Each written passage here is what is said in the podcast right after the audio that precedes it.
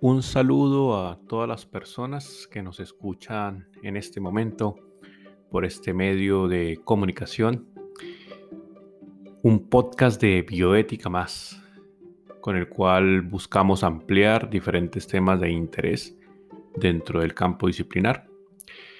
Hoy eh, hemos decidido con nuestro grupo de trabajo traerles a un autor muy interesante un eh, autor norteamericano llamado Donald Davison, nació en California, filósofo estadounidense, tristemente murió hace algunos años, graduado de Harvard de pregrado, maestría y doctorado, y eh, un hombre supremamente activo con un trabajo universitario en distintas eh, entidades supremamente importantes de Norteamérica eh, y el mundo, como pueden ser Stanford, Princeton y la última, la Universidad de California. Es un autor de orientación analítica, específicamente interesado en los temas de la semántica, la teoría de la acción y la epistemología. Hemos traído este autor a nuestro podcast porque queremos revisar algunas de sus ideas a partir de su ensayo Acción, Reacción y Causas, escrito en el año 1963.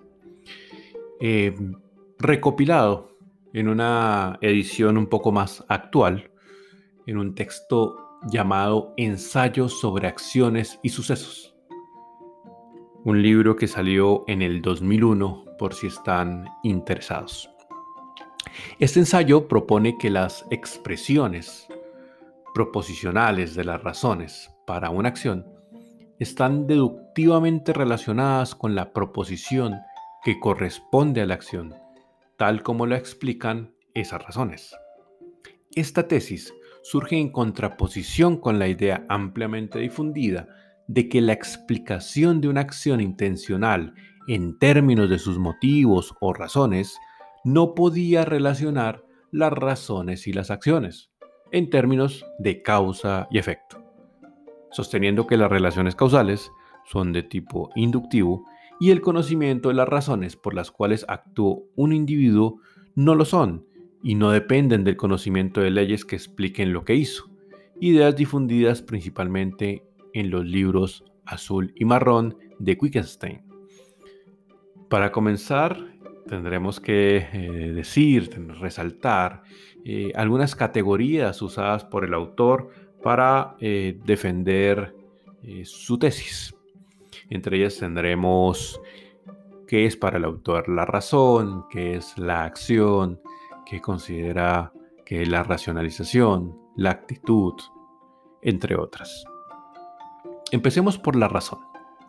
La razón, para el diccionario filosófico de Ferrater, se entiende de distintas formas, en algunas como facultad, en otras como concepto, otras como intelecto, fundamento o prueba.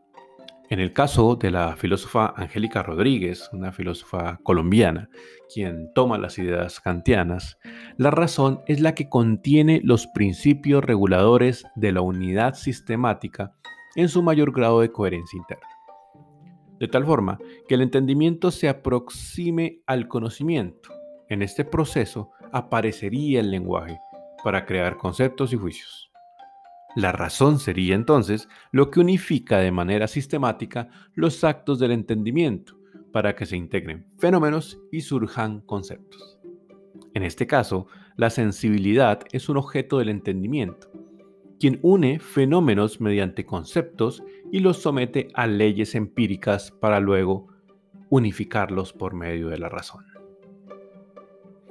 La acción es la operación de un agente por medio de la cual se introducen modificaciones en una entidad distinta del agente. Puede denominarse acto también. Lo coinciden como un ímpetu iniciado. Algunos autores como una serie continuada y progresiva de medios empleados para llegar a un designio o también como el resultado obtenido. El autor describe la acción como todo lo que se hace y no se hace por parte de la gente de manera intencional. La agencia, entonces, sería esa capacidad para actuar. La actitud, por otro lado, es la condición de favorabilidad de la gente hacia las acciones determinadas que cumplen con ciertas propiedades. Habiendo aclarado algunos de estos términos, comenzaremos diciendo que el autor plantea analizar, con base en estas categorías y con la, la tesis ya escrita, la relación entre la razón y la acción generada por un agente. La pregunta de relación consistiría en por qué lo hizo, por qué la gente realizó una acción determinada. Encontrar la razón permitiría racionalizar la acción, queriendo decir con racionalizar que lograríamos una explicación causal. Pero cuando se logra tal cometido, la racionalización ocurre cuando de una u otra forma logramos, por medio de la razón, entrever desde el agente cómo obtuvo su acción, cómo lo deseaba, si era obligatorio o si sencillamente le resultaba agradable. Es como colocarse en la visión de la gente en relación a la acción. En este contexto, estaríamos hablando de deseos, de instintos, de anhelos, de impulsos, de rasgos del carácter, de convenciones sociales, entre otros. En esta misión, nuestro objetivo sería encontrar la razón principal. Esa razón principal se compone de las actitudes y las creencias. Son dos componentes muy importantes y quiero resaltarlo nuevamente. La razón principal para nuestro autor estaría compuesto por la actitud, en un primer lugar, y en un segundo lugar, por las creencias relacionadas. La indagación requeriría entender cómo se construyó la razón primaria al entender la razón primaria, obtendríamos la causa de la acción. La razón primaria de una acción se revela coherente con los rasgos de la gente mostrando que es un animal racional. La palabra coherencia cobra un rol muy importante en el ámbito de nuestra explicación. Conocer, por tanto, la razón primaria, ya descrita compuesta por actitud y creencias, permitiría conocer la intención de su acción, la, intención de la gente. Pero no necesariamente conocer la intención nos daría la razón primaria. La intención solo nos deja ver la creencia como tal. El papel de la justificación depende de la explicación, pero no viceversa. La explicación no depende de la justificación, ya que la explicación puede quedarse en lo meramente descriptivo. Las razones, por otro lado, tienen algunas consideraciones a tomarse en cuenta. Entre ellas, como que algunas acciones intencionales no requieren dar razón ulterior al hecho, dado que el hecho explica en sí mismo la acción. Además, muchas razones de una acción no serían necesarias de dar durante un diálogo. En otros momentos, dar a conocer algo como un fin da más explicación que describir la acción en sí misma. Esto en relación o hablando de hechos que justifican la acción. La pregunta de por qué un agente hizo algo, por qué lo hizo, suscita la interpretación de algo que se obtiene con la razón, lo cual se ubica en un ámbito de creencias, fines y metas contextualizadas desde la gente, dado que las verbaliza las coloca en un ámbito social de reglas, costumbres y convenciones. El lenguaje le da un orden y un patrón de acción. Estos patrones no dan la razón de las acciones, ya que contienen en sí mismas la, la razón y la acción.